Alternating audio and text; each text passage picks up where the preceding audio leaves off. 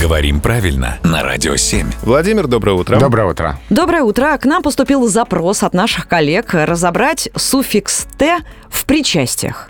Например, есть у нас слова «разогретый», «закрытый», а некоторые говорят «поломатый», «назватый» и тому подобное. Вот как вообще это все работает? Это работает достаточно четко, есть закономерности, э, они описаны в русской грамматике. Вот смотрите, причастие с суффиксом «т» образуются от основ на «нуть», «оть», «ереть», то есть «замкнуть», «замкнутый», «колоть», «колотый», «запереть», «запертый», а еще от односложных глаголов и производных от них. То есть «бить» — односложный глагол «битый» и производные «разбить», «разбитый», «побить», «побитый» и так далее.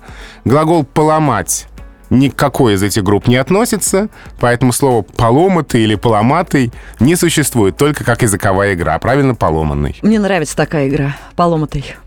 Немножко сложно, но понятно, Но доходчиво. Вот, но вот обратите внимание, насколько мы виртуозно владеем родным языком, даже не догадываясь. Мы ведь этого не знаем, да, этой закономерности. А, но тем не менее мы говорим правильно. Мы говорим «запертый», но «поломанный».